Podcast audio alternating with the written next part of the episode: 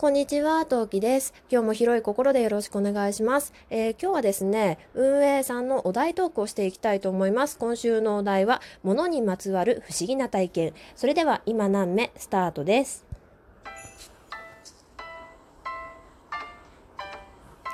何目？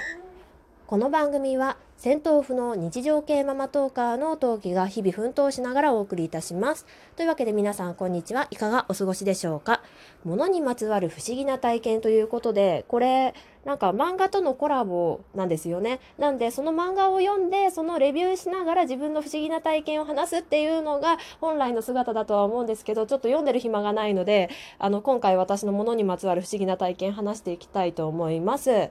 えー今回の登場人物っていうかメインになるものなんですけど私はぬいぐるみです、えー名前をジャムさんと言います。シャム猫のぬいぐるみで、えー私が誕生日の時に父の親友からいただいたぬいぐるみになります。でこのぬいぐるみはですね現在、えー引っ越したというか結婚して引っ越した後もあの今我が家の飾り棚の一番上に鎮座増し増しされております。はい。もうね本当にボロボロなんですよ。もうね多分てか3歳の時にもらったんだけどあまりにも大切にしすぎちゃってもう私の記憶の中でもうすでにボロボロの状態からスタートなんで綺麗だった時の記憶がもうないんですね。でこの子に何でもなんかすごいあの思い入れがあるかっていうと私あの中3まで小児喘息で、えー幼稚園ぐらいの時は1回入院するとかいう結構大事件大事件？なんか結構大きな症状が出るくらいのあの喘息持ちだったんですよ。で、その理由がストレスとハウスダスト。まあ、で、ストレスの話はちょっと置いとくとして、ハウスダストの原因、まあ、ホコリとかカビとかダニとか、まあ、そういったものになるわけなんですけど、まあ、一番多く含んでいるのが、まあ、布団とぬいぐるみであると。っていうのでうちの母は大変まめな方なので布団は毎日掃除機かけていたんですけどぬいぐるみもねそういうそのハウスダストホコリ等々を出すものだっていうのであのぬいぐるみを9割方処分したんですよ。うん9.5割方、うん、まあ95%ぐらい処分して唯一残ったのが自分の手元に唯一残ったぬいぐるみっていうのがジャムさんだったんですよ。そうこの子だけはどうしてもダメって言ってもう母親に泣きついて捨てなかったのがジャムさんだったんですね。でもうあまりにも30年間大切にしすぎるあまり、えー目が何回取れたかわからないし口もあったはずだけどもう糸がなくなってるからもうどこに口があったのか果たして口が本当にあったのかっていうのもわからないしあの首なんて何回取れて私自分で縫い直したかもわからないしあの両手足に多分ね爪の線があったと思うのよ。爪っていうか手のさその肉球っていうかまあ、ぬいぐるみよくあるじゃないですか、まあ、お手手だよみたいな日本線があったんですけどそれも全然もう跡形もないし みたいな感じでそもそもどういう布だったん？これみたいな。もう多分多分私の記憶写真的な記憶で言うならばオフホワイトの、まあ、シャム猫なんですけどオフホワイトか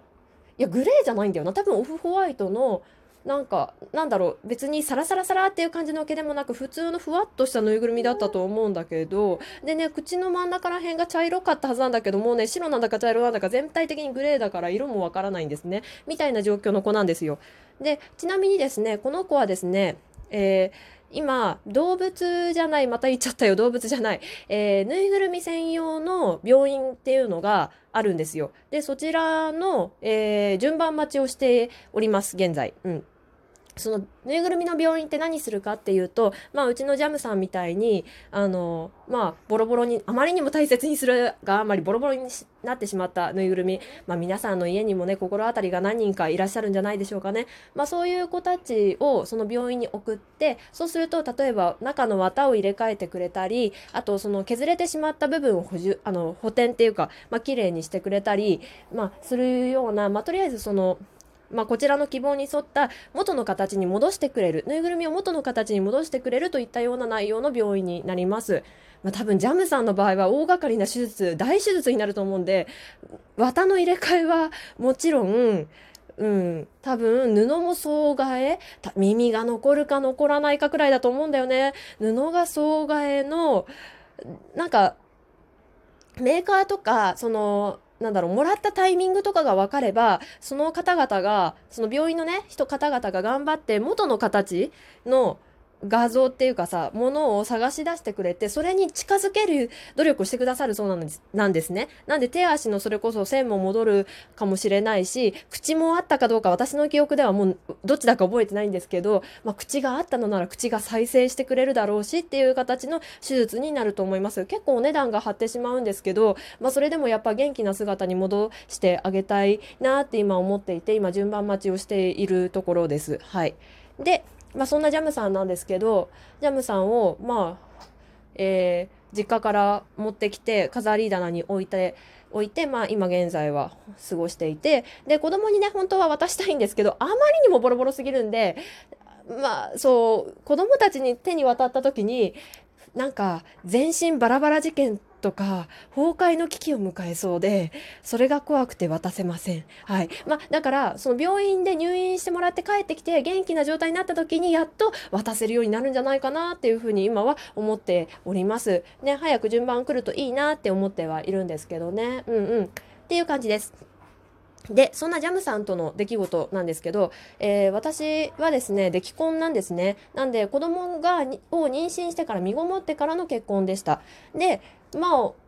そのパパとの、まあ、スケジュールの兼ね合い的に、もう、新婚旅行っていうものが、あ、無理だねって話になっていて、で、行かなかったんですよ。まあ、例えばさ、新婚旅行といえばフィンランドに行ったとか、まあ、全然時間取れなかったから熱海に行ってきたのとか、私関東済みなので、まあ、大体熱海とか近場だとどこだあとディズニーランドとかさ、まあ、そういうきらびやかなとこに行くと思うんですけど、まあ、そういうことができず、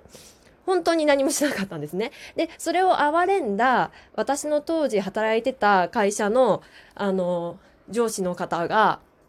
その私が働いてた企業でゴルフコンペがあって、そこの優秀者の人、優秀者じゃない、優勝者の方に送られる予定だった、えー、えっ、ー、とね、なんだっけ、新宿にあるホテルリージェンシー東京名前違うかも。まあ、すごい綺麗な、あの、ラグジュアリーなホテルがあるんですけど、そこのホテルのペアチケットがですね、まあ、ちょっと紆余曲折ありまして、あの、浮いちゃったんですよ。で、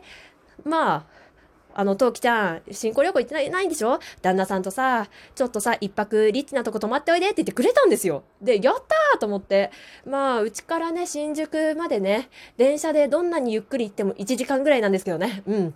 でも、まあまあまあまあまあ、パパとね、ゆっくりね、どっかお出かけ、どっか違うね、いつもの家じゃないところでね、寝泊まりする、いいじゃないですか。と思って予約を取って、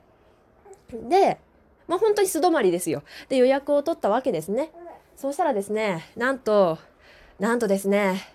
パパがですね、残業になりまして、しかもただの残業じゃないんですよ。あの、パパの仕事っていうのが、ちょっとあんまり言えないんだけど、深夜帯と早朝に主に働くお仕事で、で、まあでも日中もあの会社には行ってるんですよ。うん、なんて言えばいいんだろうな。まあそんなような仕事ですよ、時間帯的に。まあ深夜もたまにあるっていうようなお仕事なんですね。で、そのね、深夜帯の仕事がたまたまその日になっちゃって、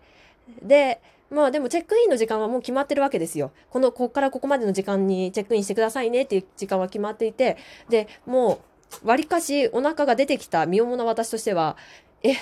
まず帰ってこない、連絡がつかない、どうしたらいいと思ってぼーっとしてて、でももう出かけるしかないよねと思って、で、パパにごめん、ちょっと先行っててって言われて、で、しょうがねえなと思って、で、あの、まあ、洋服着て、洋服着て、着替えて、どっこいしょって行くわけですよ。でさ、まだ当時5年前だから、5年前と仮定して、えっ、ー、と、えー、26よ。26の私は、エッサ、ホイサと言ってさ、で、私そもそもさ、もうそんなきらびやかなとこなんて行ったことがないからさ、え、え、どうしたら、どうしたらと思いながら、まあ中に入るじゃん？そうするとさ、中のさ、あの、ホテルの方がさ、あ、いらっしゃいませ。どのようなご用件でって言われるんですよ。もう最初から泊まる宿泊者だと思われてないわけ私。まあ私でも思わないよ、あの状況じゃ。で、すみません。あの宿泊で予約してるんですけど、このチケット持ってるんですけど、ってもう半泣きよね。で、そのチケット渡して、で、しかもさ、今考えるとかなりボロボロな格好で行っちゃったの、私。今思えば、もっと、もっと綺麗な格好してきゃよかったなって今では思うんだけど、まあ、そのボロボロのさ、割りかし若めの女の子がさ、あの、しかも荷物もさ、最低限しか持ってかなかったのね、私。で、そんなみもう身軽な女の子がやってきてでまあ受付をいろいろ教えてもらいながらそれを済ませでじゃあこちらあのエレベーターお乗りくださいって言ってさ乗ろうとしたらさ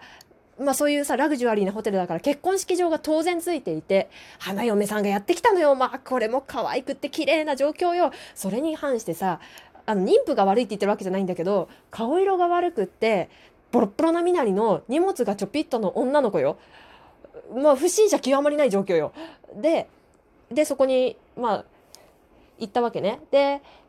で結局パパはその仕事が終わんなくって深夜までかかりやってきたのが日付超え12時過ぎ。もうねやってきたパパはああ